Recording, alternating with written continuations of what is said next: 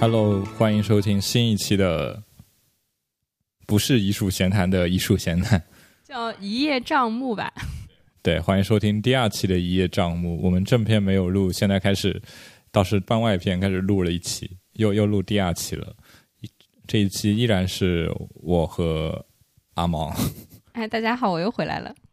我们继续聊一聊我们上次应该是一个月前吧，然后我们可以聊聊最近我们又翻了哪些书。用词还是蛮准确的，就是翻了那些书，不一定看进去了。是的，我非常严谨。看着看着睡着了，醒来之后忘了前面看到哪里。哎，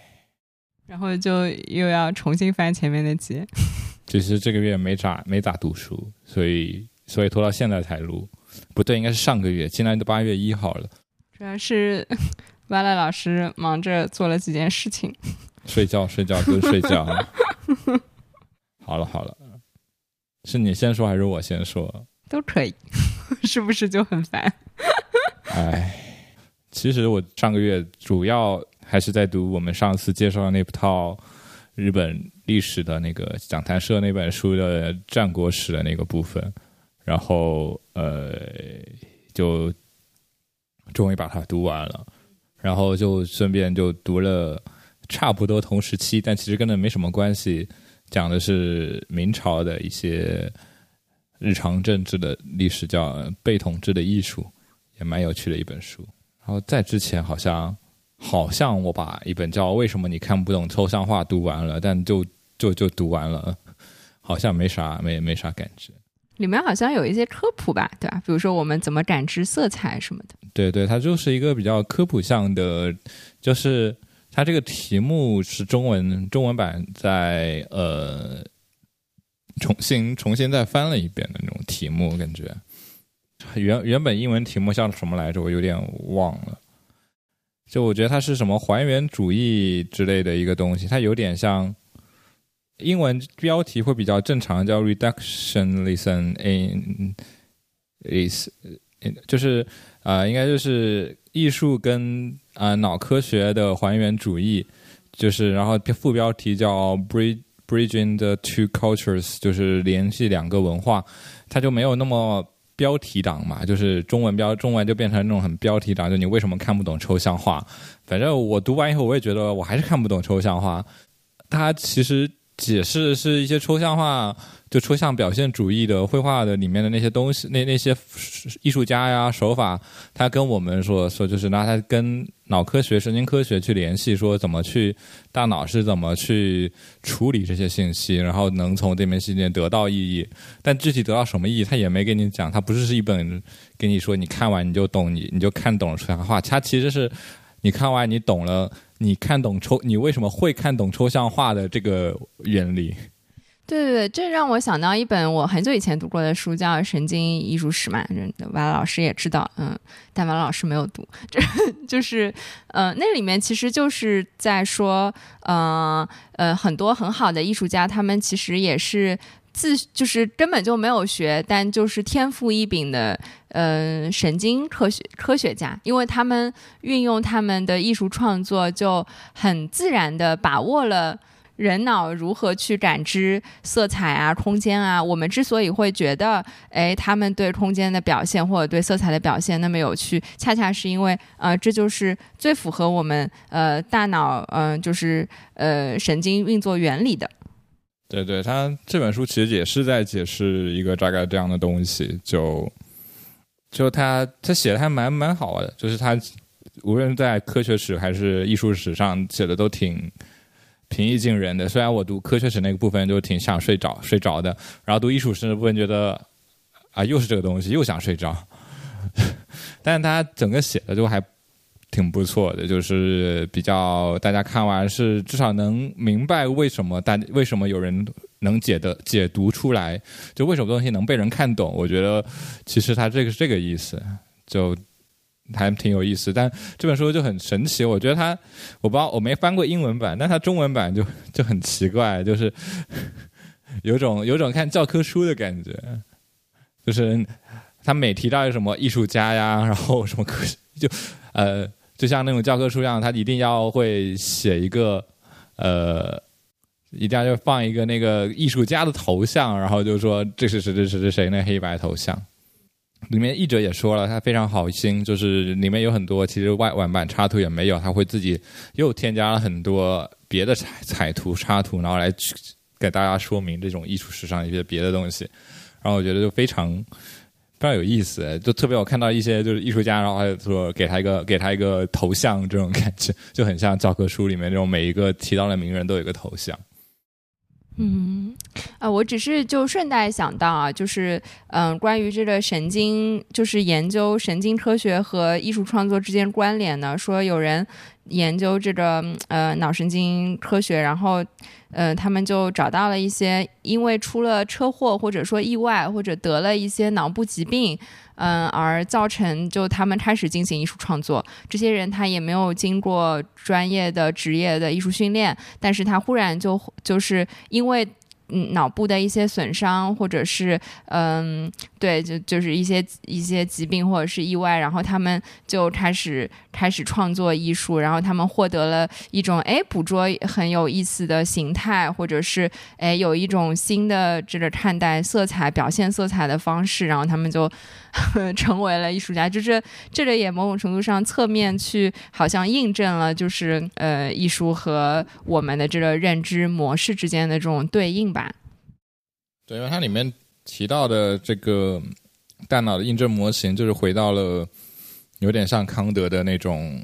就大脑处理方式有这种先天性，就自上而下的大脑形成的这一套规矩、一套模式来去这种固定模式认知，然后也有一些自下而上的所谓的从经验，再从这个我们接触的、感知到的东西里面再去处理出来的东西。然后他说，就我们在认识认。认识就接触认识到这些或看到这些艺术作品的时候，他就会呃，就是大脑会有形成很多，就是这种自上，就是可能在康德的理念叫什么先天范畴啊之类的那个东西，然后去先验吗？对对，就去束缚着我们的这个，就这么去归，就是引导着我们的解读嘛。然后他也说，就是这些，嗯，也是有一些呃所谓的培养啊，或者是习俗啊，或者这样的东西。影响我，其实它就相当于把一些惯例或者习俗给用脑神经科学的方式给，然后解释出来，就为什么或者常识啊，或者是这种大家的这种固定的认知啊，这种，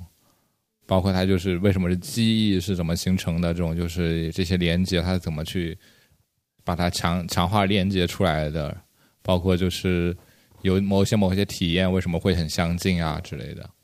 就之前我也读到过，说把鲜艳跟比如说印象派结合起来，那我们比如说看到一些朦胧的，让我们联想到日出或者是日落的镜这种这种场景或者说感觉，那我们好像天然的就会联想到哦，如果在日出和日落的时候，我们身体上的一些经验，比如说冷暖的感觉，或者是安全或者是不安全的感觉，嗯嗯。这个也让我想到，我们今天就是今天今天中午我们去体验了一个嗯。呃，VR 的作品嘛，就是前你前面讲的时候，我也想到，呃，这个创作者嘉盛他会说，作品里面其实并没有特别多的，比如说文化符号，或者说一些具体的场景啊，但是大家仍然会，呃，通过他设定的这样的一套，呃呃设计的这样一套，呃认知的，呃呃虚拟环境，然后调动出了很多个人的记忆、情感、经历，呃感受等等。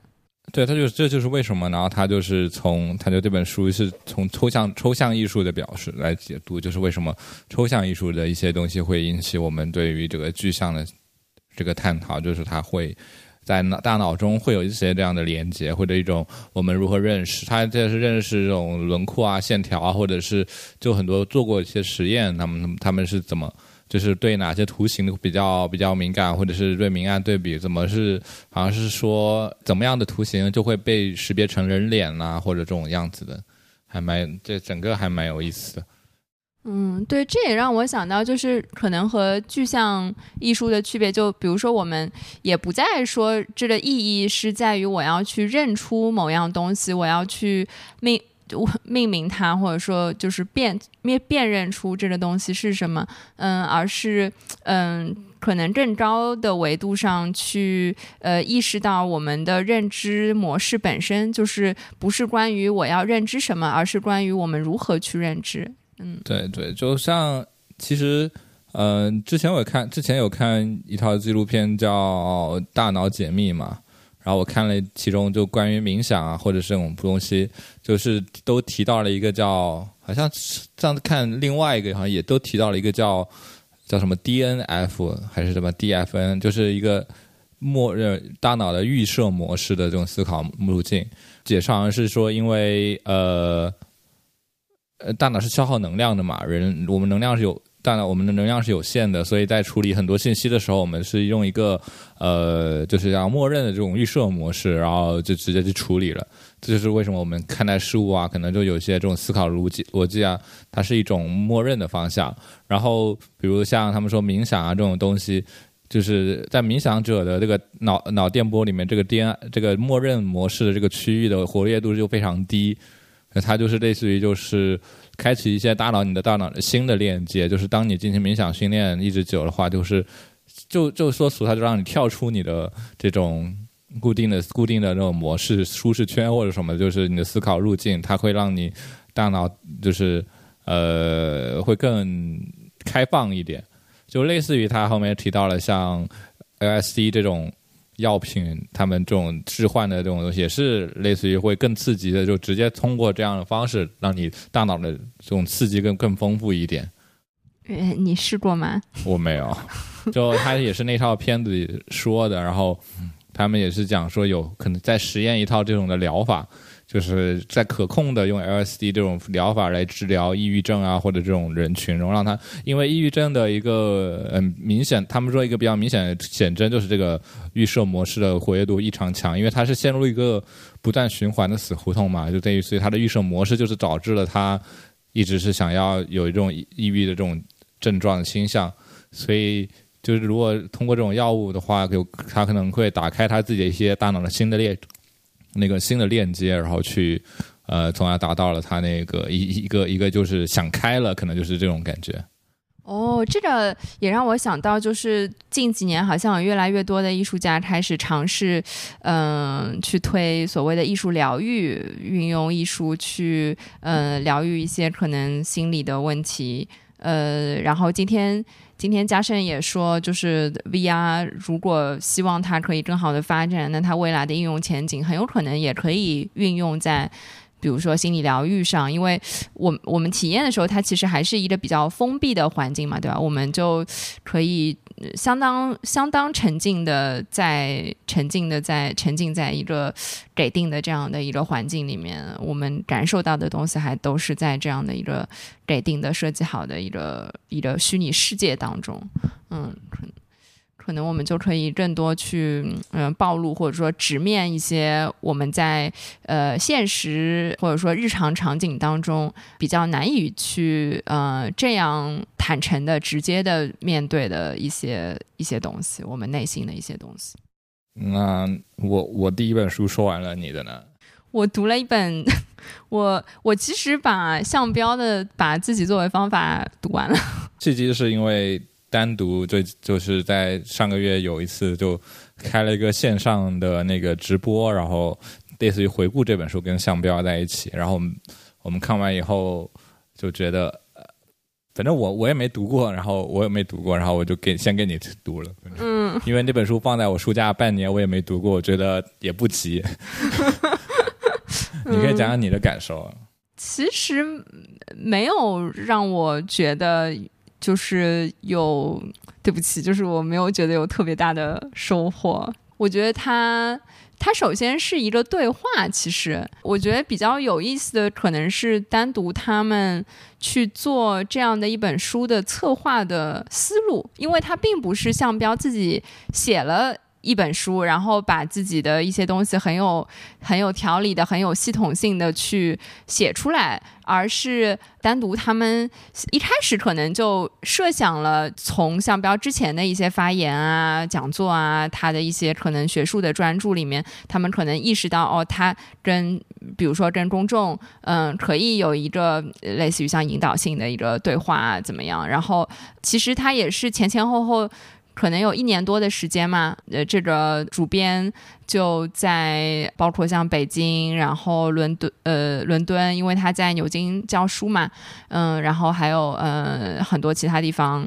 就经过了四五次。访谈类似于，然后在这个对话当中，慢慢慢慢去把他的这些主题提取出来。可能我一开始第一次跟你对话的时候，就只是相互了解一下，然后谈谈童年啊，谈谈个人的一些东西啊，谈谈自己的一些学术经历啊，然后再慢慢慢慢把他们核心想要讨论的，比如说关于乡绅的一些东西啊，关于这个呃所谓的把自己作为方法这样的一个主题，就慢慢再理出来。就是我觉得这是过。过程作为去做一本书的这样的一个过程和思路，反正是蛮有趣的。就这个可能是单独他们觉得哦。过了一年，因为在那本书的最后，他们留了一个邮箱嘛，就是说他们也是做了这样的一个新的尝试。然后，如果大家有任何的想法，可以发邮件给他们。所以，这个契机，所以当时这个线上的讲座，它也很不像一个讲座，它有点就是像以前大家会把一些问题发到报纸上，然后读者来信，对读者来信，然后有一个知心大哥哥、大姐姐什么的去解答大家的这些问题。而且，我觉得现场那个讲座其实。其实也有一点像，也有一点这种感觉，在书里面其实也有一点这种感觉，就是他好像也有一点疗愈的趋势，就是他可能通过这些东西，嗯，要去，比如说让你这个思考，哎，自己的焦虑是怎么来的，焦虑有什么样的意义啊，然后由此也去缓解一些一些情绪。对，我觉得，嗯，我没看过那本书，但就可能向标在公众。公众视野里面比较就流行起来的，就可能是因为也是单独就是就许知远在十三幺的时候跟有一期是跟他的一个访谈里面，可能那时候最最火的一个词就是所谓的附近性的消失。就这个我我其实我在我们之前播客好像也也也有跟人跟大家介绍过，就我也蛮喜欢这个概念，就类似于。你能看到，其实他他是会指出一些我们大家在生活面临的这种现实的一些困境或问题，然后总的来说，就就感觉他还是有一种类似于呃，大家要慢下来这样一种语重心长的这个这个这个态度来来来跟我们来说。嗯，我觉得有一个感觉比较明显，就是可能大家平时会感受到一些东西，但是我们不一定能找到一种比较准确的，或者说可以供大家来对话、沟通、讨论的一种语言去描述它。我觉得像标比较明显的一个一个一个一个能力，就是它可以去。哎，用比较有效的语言去描述我们感受到的这些东西，而且而且对大家确实有共鸣，觉得哦，这个描述挺准确，挺符合我的感受。其实，在十三幺呢也是一样，就他整个这个剖析或者是分析的这个话语吧，就他的一个语气，他的那所有这个话，这个说的东西非常亲近，但又就是又会把就是又不失他的所谓深度，就他能在用用稍很平易平静的话来平静的这种。语言来去描述这些比较深刻的话题，我觉得是他的一个能力。对对对，他用词都可以，比如说举一个比较日常的例子，然后用词都比较通俗，然后嗯，就没有说一些特别高深的嗯哲学的术语。他可能，我觉得这就是因为我之前就是我是那那段时间就十三幺那段时间，包括前面我也不知道是。是听另外一档播客的时候，有他们也在介绍项标。在在十三幺之后，我就开始买了那本他最早那本《浙江村》，然后开始读了。《浙江村》那本书挺厚的，因为那个话题也比较有意思。就他确实是一个很田野的人，或者可以这样说，因为《浙江村》是他的田野经历嘛。然后他其实也比较谦逊，就是他自己他自己在《浙江村》就说，他好像一直也是这样说，自己的理论水平不够嘛。就一直会尝试着说更去多的去围绕这个东西再去讲呀，然后说一些，然后再去，就总能看到他其实，在那个直播里面是他总能会围绕这个问题，然后就类似于一层一层在剥很薄很薄，再剥一层东，剥一个很薄很薄的东西，在这一层一层剥，就一直在这，不像所谓剥个橘子啪啪啪就剥完这种感觉，不知道在剥，就是就是有那种它类似于一层一层撕这个皮那种感觉，在在跟你去讲这个东西。他好像蛮蛮强调就是描述能力的重要性的，就是那描述它就包含了很多，比如说要去观察，要去留意，然后观察时候可能有不同的角度，然后你稍微换一下角度，可能你也会看到一些不一样的东西。就是他既鼓励大家要去描述自己感受到的或者是观察到的东西，他同时自己在写作的时候。可能也是这样的，就是去找到语言去描述这些东西。当然，这个他的角度可能就是跟他的呃还是有学术背景的嘛，对吧？跟人类学、社会学、可能认知、心理都有一些对。对对，就浙江村那本，因为我后面后面我他的其他几本我都没还也没买过，也没读过。比如像就我就只读了浙江村。就他描述，就里面的这些描述，包括村民的，就是也不叫村民，就是这些居住在这里的人们的一些状态啊，什么都还蛮不错的。就我就是这是我喜欢这本书的一个点。好像我记得有些批评是觉得，就他这本书的对也没得出什么结论呀，什么东西。但我觉得它本身就是构成了一个非常丰富的这种记录，或者是这样讲。呃，对，刚才你讲的时候，我又想起来，他在把自己作为方法里面还特别鼓励非虚构写作。嗯，他就说，那以前可能是爆照文学本身，它也是一种比较新的文体嘛。那现在其实除了爆照文学之外，也有很多就是写作的实践。其实，在当代艺术领域里面也有挺多的，对吧？这所谓的这个研究型的 研究型的创作，它其实牵涉到了大量的。呃，我觉得就是他说的这种非虚构写作，就是大家也会有一个观察的对象，然后去研究，然后他也有一些社会学的、人类学的这样的一些实践的方法吧，嗯，去做一些创作。这个其实也挺多的吧，比如说我们知道的，像你你你可能比我更熟一些，陈百奇他做观潮啊，做潮汕的这种研究，对，蛮多，就是因为最近人类学和艺术的这种。交流或者融合就合作或者这样跨学科的应用都都很多。向彪自己对他自己也非常就是 一直一直就会 Q 到这种学艺术啊当代艺术。我觉得那个直播里面 Q 了好几次，就是因为他在讲年轻人年轻人的一些问题嘛，然后就就在讲没出息才出国学艺术这个这个这个观念为什么？而且确实他跟当代中国当代艺术圈也是蛮紧密的关系的。我觉得就很多。蛮多这个，像中间美术馆好像也邀请过他做一些讲话的之类的，带对也有也有一本书吧，是不是？就中国把中国作为问题，对对对对，那个里面也收录了他的，嗯，他自己也在那个把自己作为方法里面提到，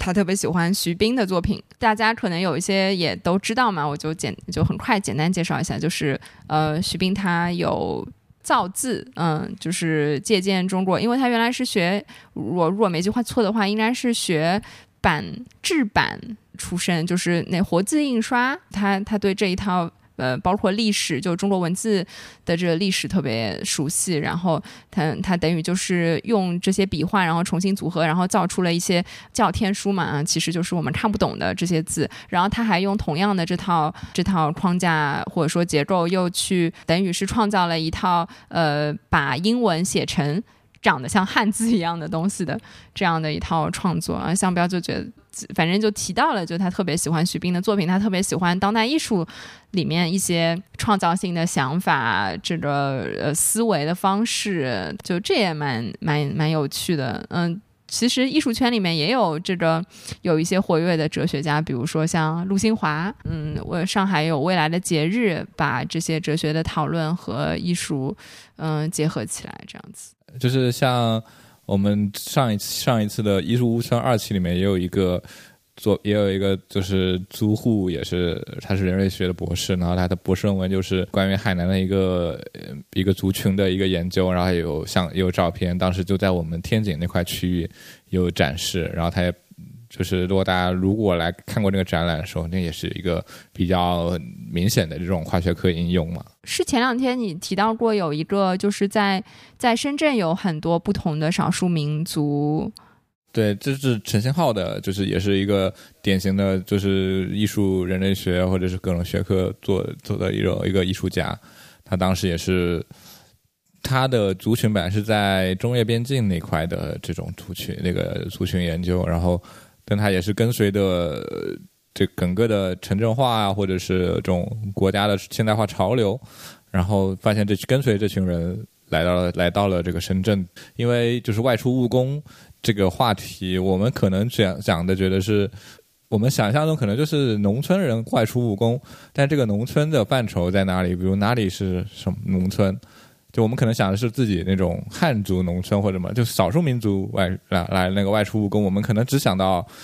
最简单就是什么新疆卖羊肉串啊这种东西，但可能他们有些真的也是跟大家一样，就是在什么东莞或者是富士康或者这种的工厂里打工呀之类的，做日结工呀这样的这这群社会的一些，他就是当时来深圳做了一些这种的这种这种研究。所以，然后当时在他的那个个展《愚人经》里面，就是会有这两部分的串起来，两部分的这个展示，然后形成这样一条线线索。就是当时也觉得好奇，就你为什么突然突然在深圳做了这个实验？你不是一直在你的你的那个研究田野不是在云南嘛？然后其实原来是有这个这个历史逻辑的去跟随，就这个缘由去追溯到，就是跟随到这里来的。这其实就是我觉得就是。我觉得大家就说鼓励非非虚构写作什么，其实整个里面就是在，包括他在好像我忘在哪里，我感觉就是非常提倡这样一种细节的性性质，因为他包括说附近性也是说，就是你身边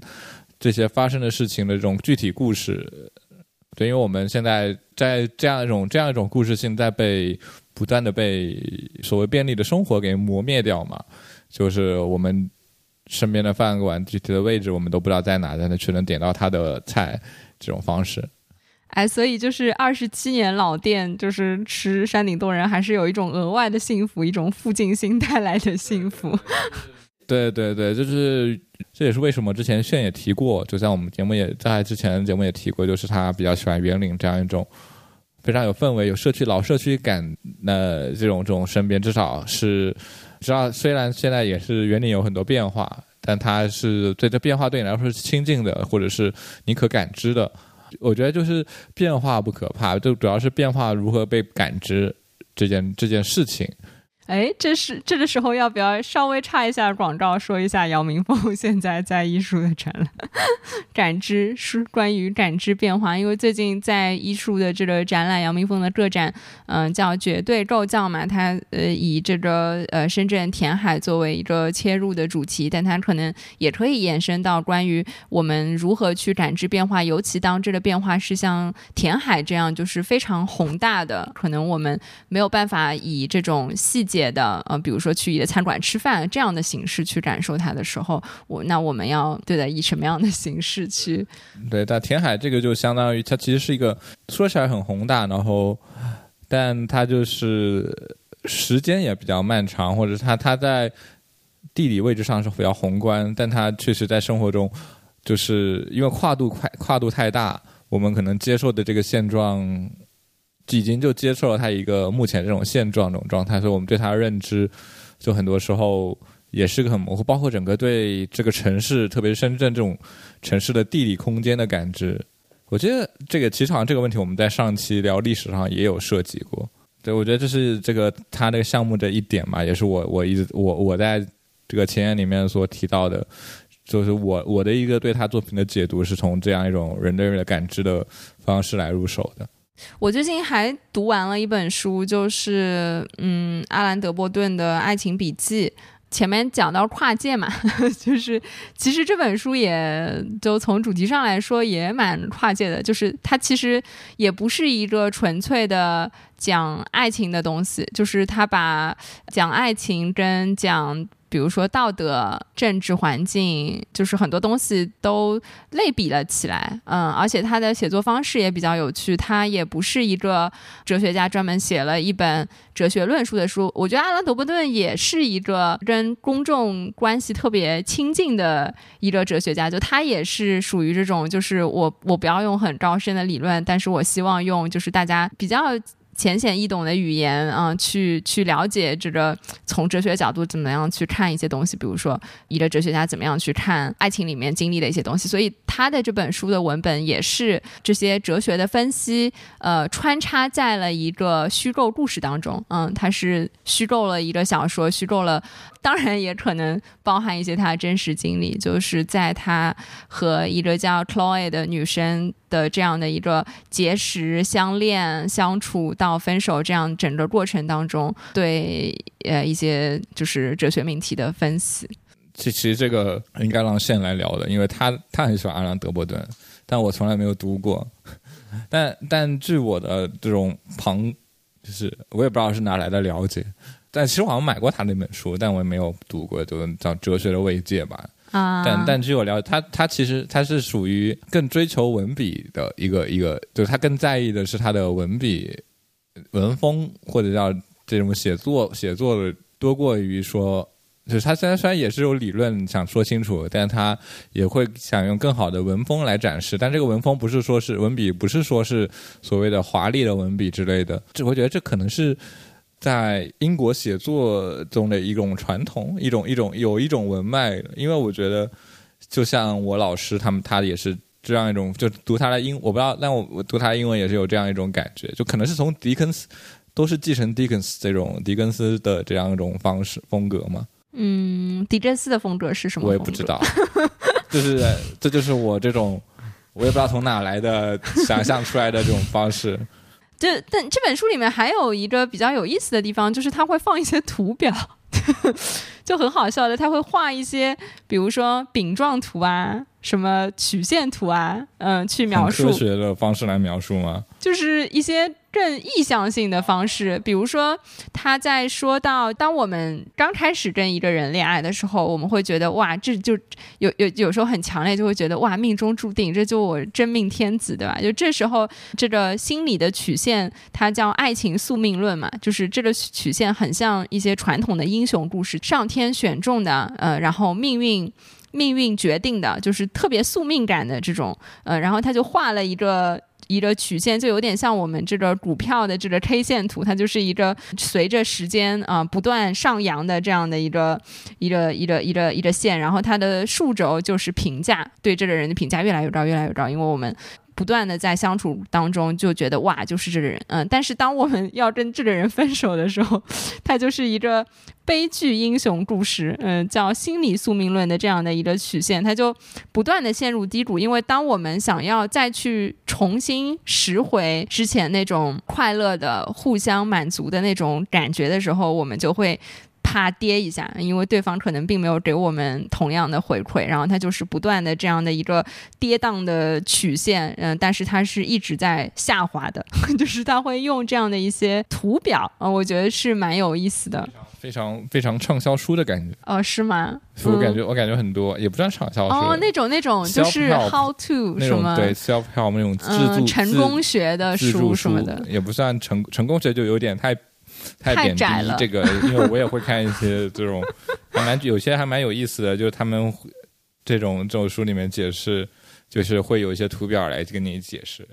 嗯，这里面让我印象特别深的，而且也是因为今天中午我们。那个看完 VR 那作品之后，不是还有一个小小游戏，就是捏黏捏黏土嘛，用黏土去捏，觉得哎，我们会是什么样的人？我们觉得我们自己是什么样的人？因为在在这本书里面，他就有过一个图表，他就说，当两个人相处的时候，自我的这个边界，它并不是光滑、锋利、清晰的。我们的边界，我可能是一团东西，嗯，人本身也非常的复杂，有很多的面相。当我们遇到一个人的时候，他可能会触发或者说刺激我们的某些面相，然后我们就发现，哦，原来我这里是这样凸出来的，哦，原来我那里是这样凹下去，就是它里面也有图表，就是像是一个变形。他说，就两个人其实都是变形虫，然后有些地方可能我们觉得我们自己会相对更稳定一些。那这个线条可能是更更光滑的，有一些地方我们会觉得，哦，在跟对方相处过程当中，他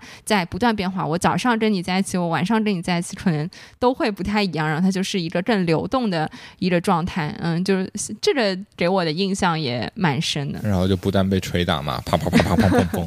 砰。说说回中中午这个 VR 那个，我一直在想一个。但第二故事我不记得了，但就是齐泽克在举说了一个非常这种传统的美国什么民间故事啊、童话之类的，他就说这个故事这两个故事非常完美的代表了拉康式的主体。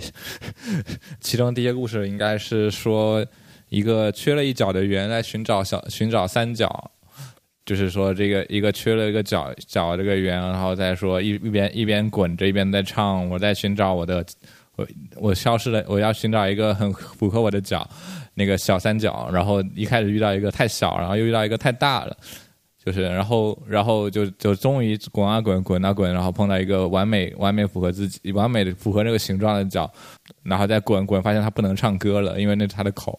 就大概是我感觉我理解是那边那他嘴，然后就唱不了歌了，然后就滚了滚，然后他说那就实在。然后还那还是说你要你那个对那三角说你你走吧，然后他就继续滚一边一边滚一边唱我要寻找我的小三角，这是所谓拉康式主体，就是主体是主体永远是空虚嘛，驱动你的就是就是这种空虚，你要去寻找寻找一个东西，就你你就是这个小的这一个角就是你的就是就是主体，就这样一种理解，就主体性不存在。类似这样的方式，我觉得这个也蛮蛮有意思的。所以今天我我那个捏的自己的人，有时候是真有一个环，真有个洞，就就是大家试图一直在试图这个 desire，就是一一直在试图寻找，一直在试图寻找填补自己的空缺的这个过程，就也有点像存在主义，所谓说人生没有意义嘛，衍生过来的，我们是不断在填补这个意义。这个让我想到了这个阿兰·德波顿这本书里面提到的一个叫马克思主义。这个马克思不是我们说的这个马克思，他说的是美国有一个马克思三兄弟，这三兄弟都是演员，然后他们经常表演出的一种情感模式就是他们会去追一个女生，然后。这女生就不屌他们，然后就接着追，接着追，就是，但是他在追又 不可得的时候，他就觉得特别的满足，就是，对，这这是人类本质嘛，得不到永远在享受。嗯，然后一旦这女生比如说答应了他们，他们就会觉得索然无味，然后他们又接着去寻找下一个猎物。这个是阿兰·德波顿在《爱情笔记》里面，他有一个专门的章节叫就是马克思主义，讲的讲的是这个马克思主义。套回到所谓齐泽克拉康式的，就是说你这个追是永远追不到，当你追到以后，就是陷入了一种拍这种一种创伤性的这种东西，因为你接触了接触到了实在，就是他所谓的实在界。呃，就是类似于这种很污秽、很创伤性的这样一种体验，那你就会产生，所以会产生所谓歇斯底里啊，或者是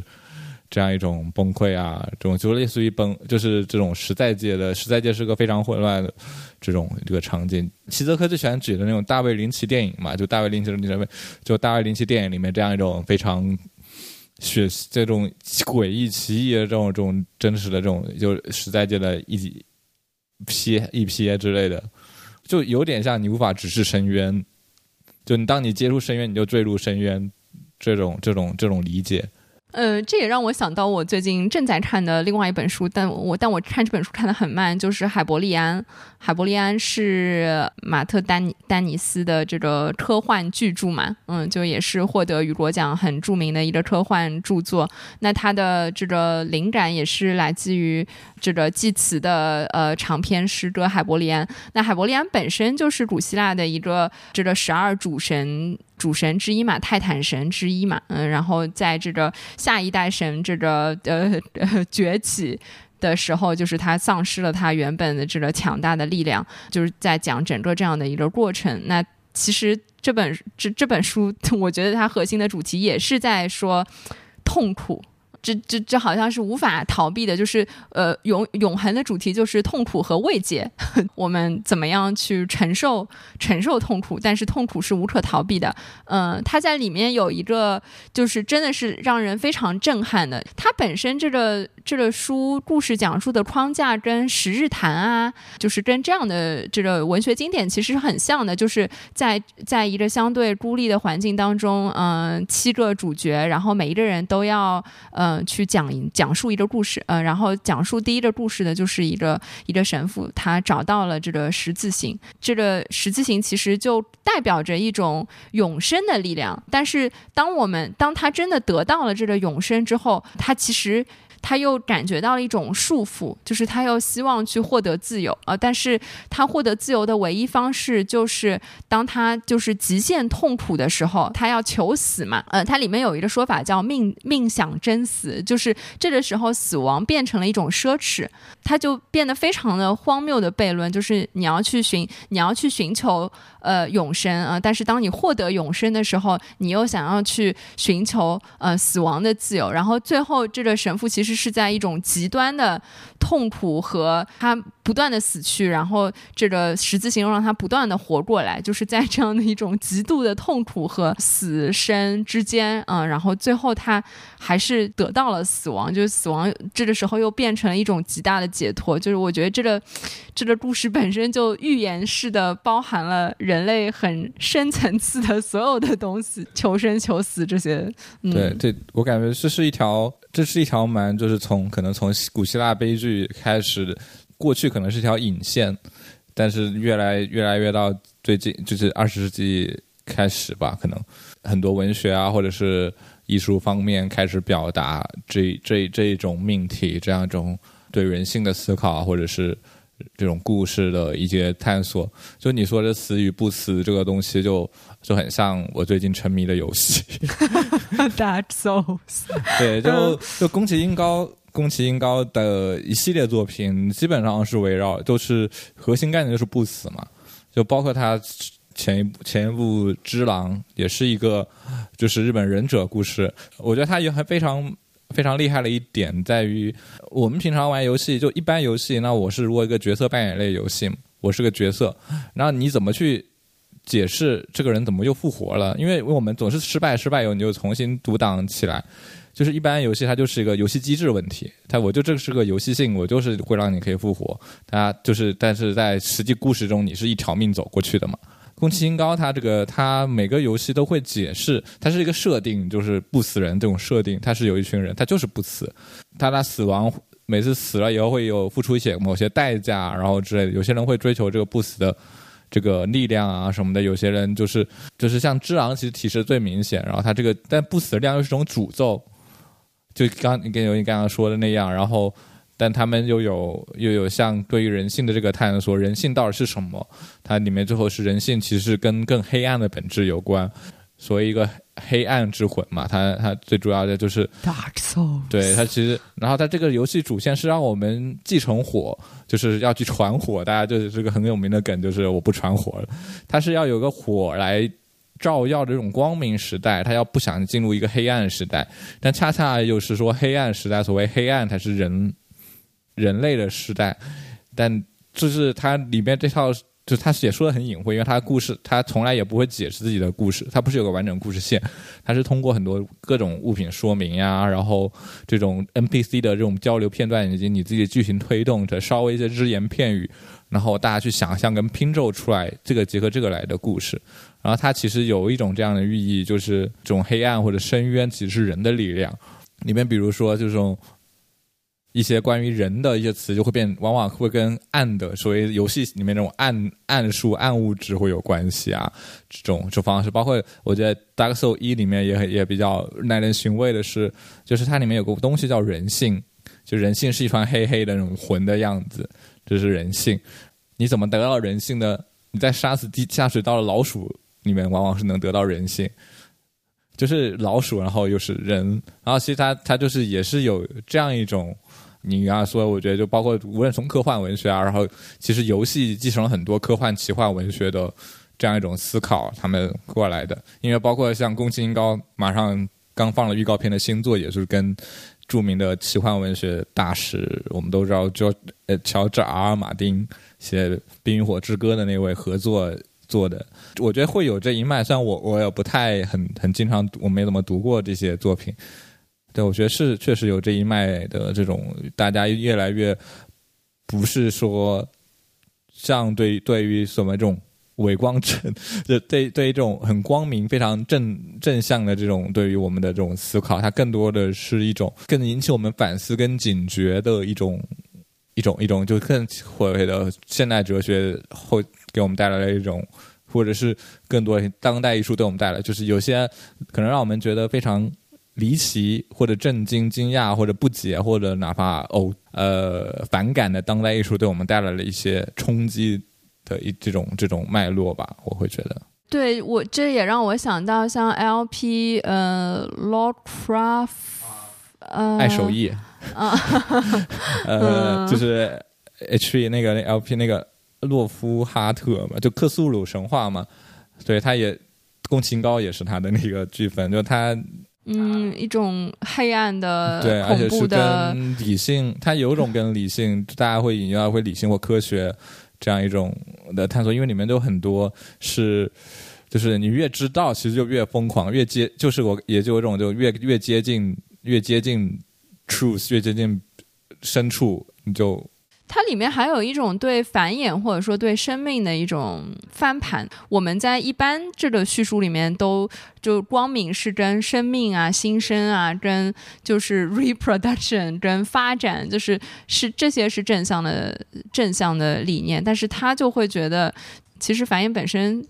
就没有什么死亡，永远是赢家嘛。有一种值得把正反反过来的这种感觉。对，精神分析经常用齐 泽克的拿手好戏。You think another way around？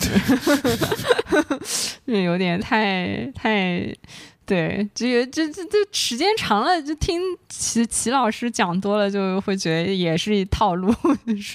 对，就是就是反着来说嘛。《爱情笔记》里面还有一段，我觉得也让我觉得写的挺好的，就是他在说人这个东西。向标其实也提到了嘛，对吧？就在那个直播里面有提到自我、自己、自身什么这些概念。然后德伯顿写了一段，他说：“人是社会的动物。”他讲这的时候，他其实就是在讲两个人在亲密关系里面，可能尤其这种自我塑造或者说意识到自我边界的这种感觉会特别特别的明显，因为他本身这个过程，恋爱本身这个过程就是一种好像自我边界消融的一个过程啊，两个自我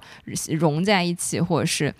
怎么样？然后他他就说，这个人是社会的动物这句话到底是什么意思呢？就是他只不过表明人们为了界定自己、获得自我意识而彼此需要。如果没有周围的人的折射告诉我们止于哪里，别人又是始于何处，我们将无法获得对自己的正确认识。嗯，好像在说别人才是自己的一面一面镜子。他引用了一句斯汤达的话，他说：“一个离群所居的人可以得到一切，但没法获得个性。呃，也就是说，个性诞生在他人对自己的反应之中。因为 I 英文里面我的这个字母，它不是一个完整的结构。他说，它上面那个点，一个流动状的虚，在求助于他人，就像一个触角一样，在在寻求他人给是求助于他人给予的一个轮廓。我需要一个来帮助我承载自己的历史。”这样一个人，我也我需要一个对我了如指掌的人，一个了解我有时甚于我对自己的了解的人。我觉得这个呃还是挺精准的，就是用语言去描述这个恋爱跟一个挺本源的哲学概念，我们如何去理解自我的一个问题。所以我觉得前面我们讲人性的时候，好像这词。很大嘛，但是当我们去体验这些东西的时候，也往往是在某一段关系里面去体验这种嗯所谓的黑暗的或者是正向的一些一些东西。对他这个，他这个爱拆字很俗套，感觉就像繁体的爱里面有心这种 这种说法，就感觉很像各种我们看到的东西。不过说到这个，我想起一本我之前读的一本书，但我已经忘了它到底怎么内容，因为读的很快。但我觉得可能可能值得去再读一遍。也蛮蛮薄的一本书，叫《爱的多重奏》，也是一个哲学家叫阿兰也是阿兰开头，他叫阿兰巴迪欧。对，这巴迪欧写的《爱的多重奏》，我我大概记得就是，就是他如何去阐释爱作为他的哲学的这种根本，就或他认为他认为的一种本源性质的东西来去阐释这个爱作为这个世界之类的这种东西，而且是个蛮薄的书，他通过爱来去阐述他的观念啊，哲学观也好，世界观也好，这种理想也好。这其实也是很多我们在看电影作品啊，在看很多的艺术创作作品，不管它以什么样的媒介，以视觉还是以以影像还是以音乐，我觉得就也是一个永恒的话题。我这两天其实也还在看一本很老很老的著作，就是亚里士多德写的《诗意》，但这本书其实是在我们今天来说，它其实是一本戏剧评论、戏剧艺术评论，就他在说怎么写、怎么样写戏。戏应该怎么写才是一部好戏？然后它里面有很强调这个冲突嘛啊，戏剧没有冲突就不成为戏剧。呃，那怎么样的情境下才能有冲突呢？就是它可能往往需要有一个转折，这个转折是主人公去发现了一些东西，他可能在不同的情境下去发现，但是这个发现他怎么样去评判一个发现或者说一个转折是好的或者是不好的？越好的转折就是这 这个主人公发现的事情。悲剧性的事情发生在跟他有很亲密的这个关系的人身上。就如果主主人公发现，哎，他杀了一个人，然后结果这个人也跟他没有什么关系，那就不存在转折。嗯，但是如果你杀的这个人是跟或者是你的爹妈，或者是你的女儿，或者是你曾经的恋人，因为某种关系，然后身份被揭示了，嗯，被你之前不知道。这个人是什么身份啊？一种情境是这样的，对，就是很典型的，就是俄狄浦斯嘛。嗯，然后揭示了之后，哦，这个有一个 shock，这个 shock，这个这个震惊，其实或者说这种戏剧性的呃悲剧的力量，让让这个观者，他说这个戏剧其实就是让观者感受到恐惧或者说悲悯啊怜悯，嗯，就这种情绪，它其实就来源于。爱嘛，对吧？如果我们运用这这概念，就是它从这个亲密的关系，亲密的关系就象征着一种情感的连接，然后呃，主人公的一种行动打破了、破坏了这样的一种连接啊。这时候我们感受到了一种悲剧性的力量，就跟剑心里面是一样的。你是就偶然与想象的。啊，要说要顺带说说影评吗？没没没有，都放过了。这这再说就过气了，大家不会来看。哦，是这样吗？那已经放过了。就其实就包括巴迪欧的爱里面，他说《爱如同舟》里面，我记得他的爱不是所谓我们认为狭义的恋人或者亲密关系的爱，它其实是一种更广义的这种爱的这种这种这种方式。好像蛮有意思的，但是那本书读的太，我当时读的时候比较没有没有没有耐心，我就啪啪啪读读完，而且书也很薄。我记得那时候也是一种类似于打卡的心态，就 这个上午一定要读完这本书，就把它翻完了。说回就是我最开始说的，我读的那本呃日本战国的书，我读起来其实蛮痛苦的。诶，战国日本战国历史对于对于所谓的。游戏迷来说，可能是一个非常熟悉的历史，然后大家都可能非常熟悉里面所谓发生的这些战国名将的故事啊，什么如何就是统一日本全境啊，这样一种方式，为什么德川家康然后最后当上将军啊之类的这个这个这个逻辑。但我就我也就是怎么说，我太久没有看了，就是我上一次看就是类似于这种。历史小说 型的这种，还是在我当时高中刚接触这个战国游戏的时候，然后看了一波，然后就基本上后面也没怎么再看了。包括我记得有一阵子火遍全中国的有一套书，就是德川家康，然后那么好好多本好多本，忘了是谁写的，我也没有看，因为太厚了。那本书那套书有有堪比明朝那些事什么日本版的那种样子。但这本书拿我读出来，它其实也讲故事。然后因为可能是历史著作嘛，因为这本书标题叫《织封政权与江户幕府》，它等于历史就是讲织田信长跟丰臣秀吉的这个政权是怎么统一建立起来，然后最后怎么是变成了江转为了江户幕府时代。然后它每次讲完这些历史故事以后，历史的这个故事以后，他就会开始讲这些政策。就非常非常历史学这种教授嘛，如何去他如何去改造都市啊，如何去这个东西，如何去两两个人、两个统治者、这三个统治者的这个政策什么不一样嘛？如何去控制人口啊？他们如何去减地啊、收税啊？每个人分的税对大明的处理啊？这样一种方式就讲了很多，然后就修修正全，然后我就看得非常，因为里面用了很多日本那些度量衡的东西啊之类的，然后引用了一些文，引用了这种文书啊之类的，所以有时候看的会比较痛苦。当然，他就后面就是。讲讲到之后，就最后讲到这个德川幕府最后统立，统就是建立起来，然后如何继承了很多丰臣政权的这样一套中央集权，为了中央集权采取的这种措施啊之类的。我当时觉得这个人，哎，觉得这本书就这个角度挺好的，就是当我们我觉得他他虽然读痛苦，但这个角度挺好，就当我们看历史的时候，我们经常倾向于想象历史就是个故事嘛，或者就是这些人。英雄去创造历史，然后或者是说人民或者这些各个集团、军事集团，或者是我们像三国这种三国各个斗争，我们很很少真正如果当历史学家去这种涉及到政策层面，或者是涉及到真正的人民生活，他怎么去在自己对自己的治下去形成统治，就是这正好也是跟我们下面说一下，就就是我们会讲，因为。很简单一个比喻，就是我觉得很简单比喻，就是作为一个老板，你去管理一个公司，其实都已经比较难了。就是这个公司里面有这些人，或者你自己带了一个团队，然后何况如果是他一个政权，他怎如何去统治这些领地，他们的治理是怎么样的？他如何去维护自己的政权？然后他不仅他这个军队不仅是个军队，他那个这个这个如何去统一这个全境？不仅我说我攻下这个地方，他并不可能不像游戏。就是我只能打下这个地方，攻下这个城，我有这个东西，然后守住了，然后维持人口多少多少，治安多少，我去找个人，然后巡查一下就把治安解决了。整东它里面有很多这样一种，因为会社交人口流动啊，然后大家的，因为特别是战国，为什么叫战国时代？就是人口流动，以下克上这种所谓下克上这样的例子非常多。然后如何他在江户时期就彻底把人的身份给固定住了，这样的措施，我会觉得，当你讲到这个时候，会觉得更。更有这样一种历史的意义在里面。我是其实读到就下面一本书，就是《被统治的艺术》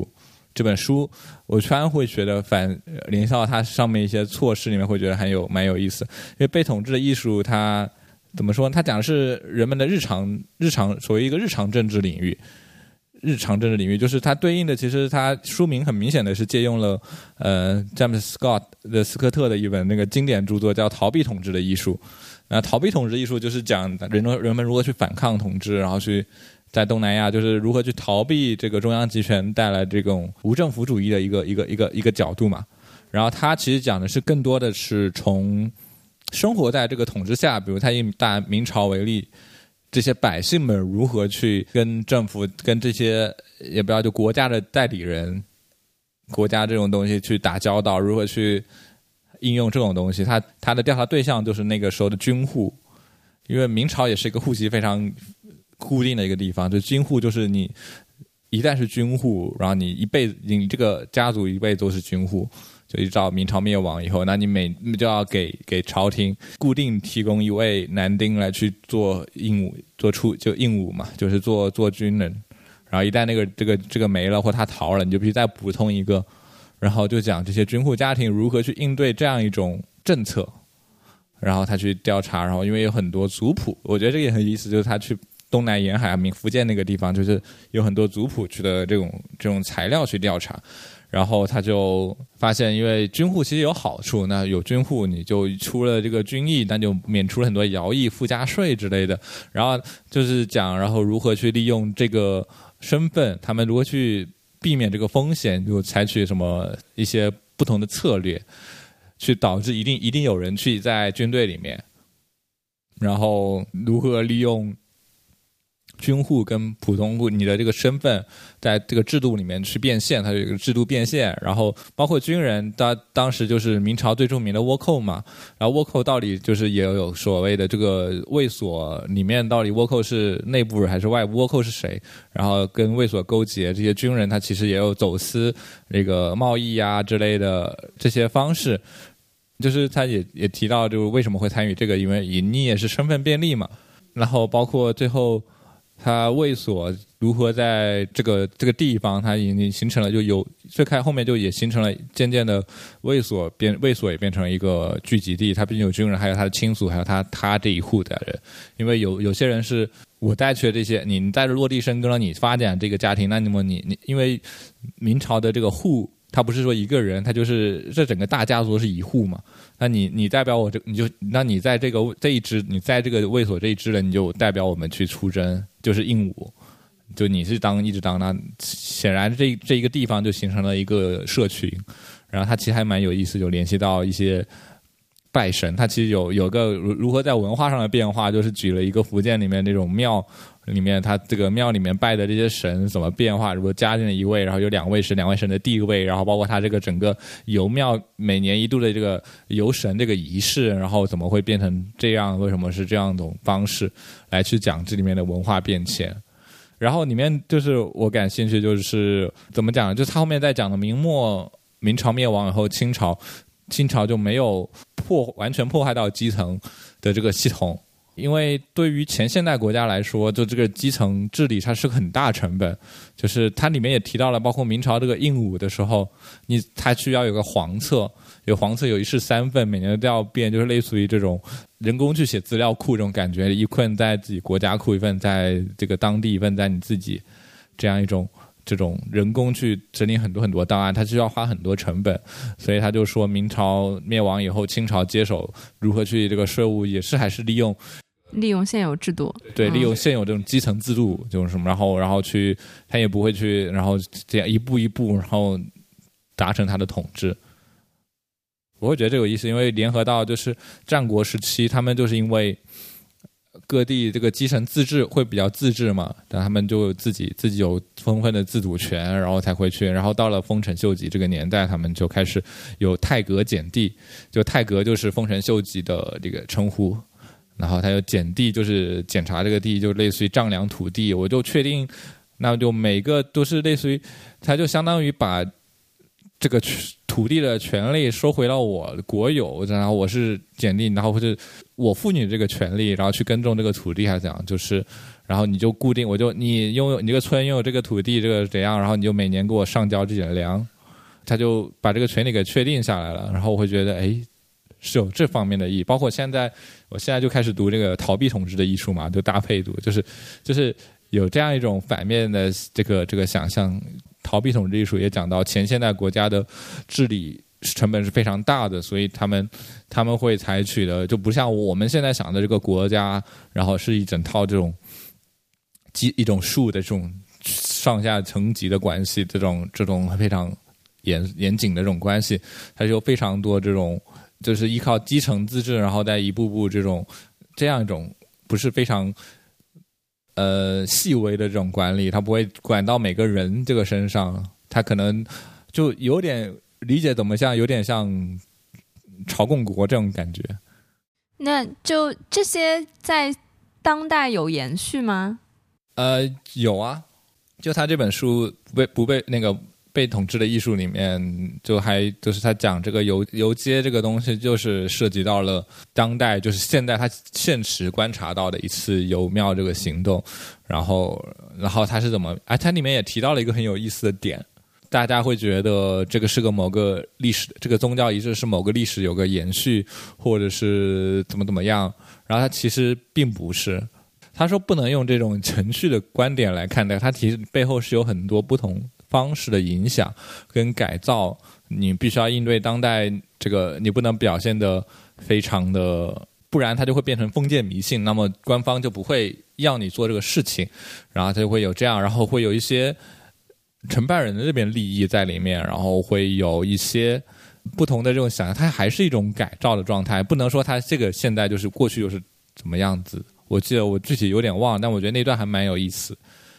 对，他就后面越来越多很很多关于这样的方式，包括我们就是有可能会到一些潮汕或者什么这种沿海东南沿海地区的这样一种宗族，这样一种方式，他们是怎么形成，也可能跟有些卫所比较有关系。这其实是一本诶外国人写的书，对吧？对，就是你之前还跟我说过花絮，说什么里面有很多引言，其实是中国传统的，就是早期对古代的它里面它里。面因为引用了很多族谱啊，或者是这种原始材料，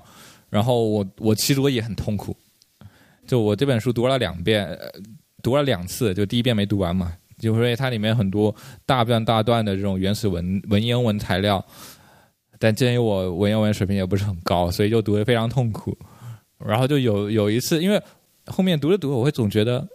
就是我我会跳过文言文读，然后我我我觉得，哎，好像也没什么影响，或者是我读着发现他就在解释那个，他后面那段话就在解释文言文他引用材料里面讲的什么东西，然后我在想，还得有，然后我另外在想个问题，就是他引用那么多文言文，那他英文原版因为是个加拿大人写的嘛，他是用英文写作，但英文原版他是怎么引用这个东西的？我就很好奇，然后我就去网上下了他原版书，然后一看，哎，没有这些东西，嗯，我觉得就蛮有意思的。但对，然后然后然后我后面就放心大胆的跳了一些原文，但它有些短的文章，它还是会三四行那种文献，它有是有有引用，它就会把它翻译成英文。嗯它就相对起来，其实读起来就很很很很容易了。我觉得这也是我在读一些中国历史的汉学家写的中国历史的翻译本的时候一些困扰。这时候就觉得你可能还能可能对于当代中国人来说，现代中国人来说，可能或者是可能对于我来说，读英文可能甚至比读中文版还容易懂。就是因为中文还原以后，它会还原嘛，还原它是尽量会用原始材料文言文来去做这个东西。一来有些字我真的不认识，是认识字少；二来就是也有时候读不懂。然后他通常也不会有给你注解或翻译说这什么意思。然后他可能面向观众是专业领域，因为我能理解这本书其实他加入一些材料是好的，因为真正想想要看这本书或做研究研究领域的人，他可以读到这些出处嘛。我觉得对，嗯有有一些出处，我觉得这在这本书的编辑上是个非常好的、挺好的部分。但是这可能是我的一些困扰的部分，就是呃就有时候你去读英文的话，发现他还把它翻译出来了，那你还能懂？我觉得这是一个比较矛盾的点。哎，讲弹射那套就是日本人写日本人自己的历史，对吧？呃，对，而且也也有意思，它里面里面也有也有文，我不知道，但我也没查这个。那它也引用一些当时的文献，也有也蛮文言的，所以我不知道是原始文本也是那样子，因为日本那个时候也会用汉字嘛，是原始文献就是那样子呢，还是有一些别的翻译成分，还是说当时有人翻译成这样的？那你觉得就是本国人写本国历史，跟就是外国就是熟悉本国历史的人去写这个国家的历史，就是我只是想到这个问题。我觉得都还，我觉得这两本没有很大的区别，我会觉得可能都是这个历史学科里面的一个东西，所以觉得读起来还蛮蛮不错的。就可能他们所谓外国人写，就是汉学家们写他的一些来理论来源，可能更多就是西方文献里面的一些东西，所以他会引用斯科特之类的。然后在日本，他们自己就可以一些日本理论的一些东西，包括你像我看之前看那个《丝绸之路》那本书，《丝绸之路与唐帝国》，它也是日本学者写的，然后他引用的就是一些日本学者的研究。当然，这我觉得看领域的问题，就是毕竟像丝绸之路研究啊，或者是战国史研究，这他们自己研究领域里面这些厉害的人，就是就是他们自己嘛，他们自己、嗯就包括像写丝绸之路那本施兰孝夫。老先生就是这个领域的大牛，就经常他他里面有两段文本，就说自己的新的翻译是这个新的解读是什么，那么那么就就不一样了。你这个点让我觉得很有意思，就还是一个所谓历史小说和真正历史就是这种学者读物、学者文章那种区别。因为《被统治的艺术》这本书的最最诡异的一个地方是是在于它的前一它的序，它推荐序找了当年明月哦，写的，然后写的就 非非常非常非常神奇的这个这个这个这个这个序，但也没写就是推荐序，我觉得也是突然有人找他说你写这本书的序吧，然后就写，但也不是对当年有什么意见嘛。我觉得是两套路子，就是写历史小说的跟这种学者这种方向，就有点有点像，我觉得又可以绕回来，有点像所谓向标向标提倡的这种写作。到底是怎样写作？我觉得写作那个历史学者在对于历史的写作就有点更细节一点，或者是他是一个，其实就是历史学者写作，特别是现在大家就是有个派叫微观微观史派嘛，就最近也出了两本，最近出了一本这个代经典的代表作，就是什么奶酪上的蛆虫了，我也没有看。大家会关注的点就会更在于实际发生这种故事，以及这种微小叙述或者像标所谓的附近性，就是。附近发生的故事，就他不一定是这个人的附近嘛，所以宋一鸣在《被统治艺术》里面，他就写的是这些军户他们自己族谱里面，他从做族谱里面发掘的这种可能的故事，因为它里面不再说，就是我们对这些材料会要谨慎，就是你写进族谱，它可能是有什么目的性的，然后它只是他的说辞，但我们可以从中能猜测一些大概的这种状况啊什么的一些东西，包括一些他。那个判官的那种推推论的那种推推断的这种判词啊之类的，我觉得就当今的现在现在的历史学界或者现代学界更提倡的研究会在于这些方面会多一点。然后其实战国史那本好像说是比较老了，所以它其实集中点还是更多也是在统治者这个这个方向的层面。所以他我记得看一个日本评论也说他没有因为比较老，所以他也没有说很多新的一些战国研究。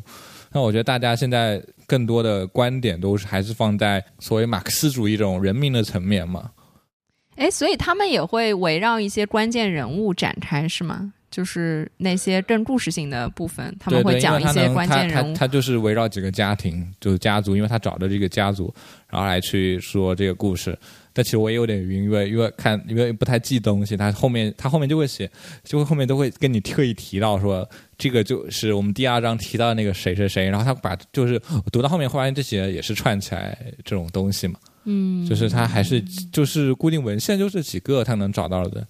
但他就是会有就是更更更细节的这种细微的这种叙事跟描述。呃，其实也回到这个，就是大脑那个，就它更是一个自下而上的过程，不是个自上而下的这样一种方式。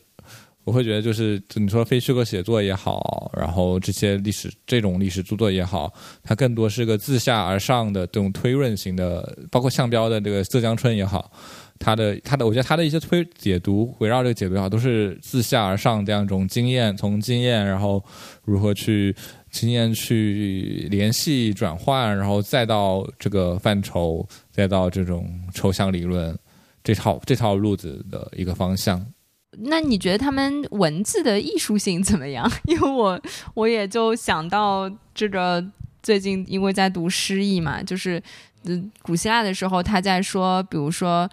历史，希罗多德写历史，说历史跟诗之间的区别。或者说历史跟戏剧之间的这个区别，它就它作为一个艺术门类，它就或者说作为一种人的创造门类，它就会去给他们加以界定。就是比如说，啊，历史就是对塑造当今比较关键的一些事件的。描述，嗯，然后他可能不需要去创造一些冲突，他也对这个文本的韵律啊，它的音乐性啊，所有的这些东西，就他可能不会要求那么高。那诗歌他可能首要要考虑的是你的音乐性、你的韵律，然后你可能是围绕某一个人物，就是这个东西，它就是一个更 artistic 的一个。更艺术性的一个东西，那戏剧可能又是另外的东西，就是他要考虑这个剧场，它有它有其他的一些规则。嗯，就如果我们现在要去说，哎，历史小说作为 作为一种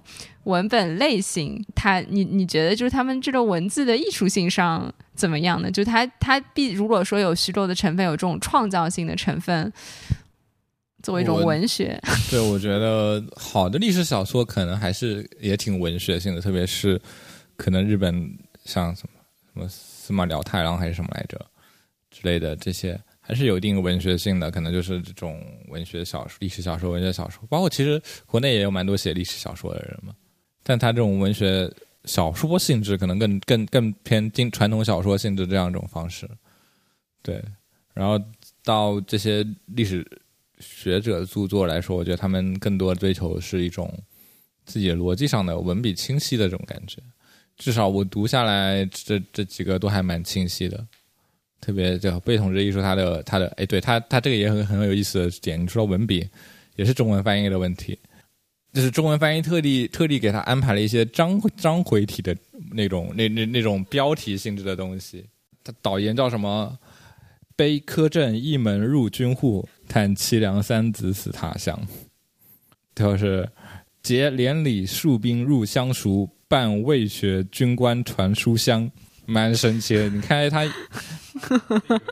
说书的英文就没有啊。英文第一个就是 Introduction: A father loses three sons to the army. Everyday politics in Main China. 那刚才那个书香是哪来着？An office found s 哎是 of an office found school 吗？还是对，差不多。New social relationship 就是一个军官进了一个学校啊。嗯。嗯，我觉得这个蛮有创作性的、创造性的，这个翻译蛮有意思的，而且它翻译其实读起来也蛮好的，蛮蛮好的。让我忽然想到，今天我们看那邱万雄新《山海经》，给汽车取了一个什么怪兽的名字，然后又用《山海经》那种语言去描述这些当代的科技造物，这是一种文艺形式复兴。好的，那我们这一期就，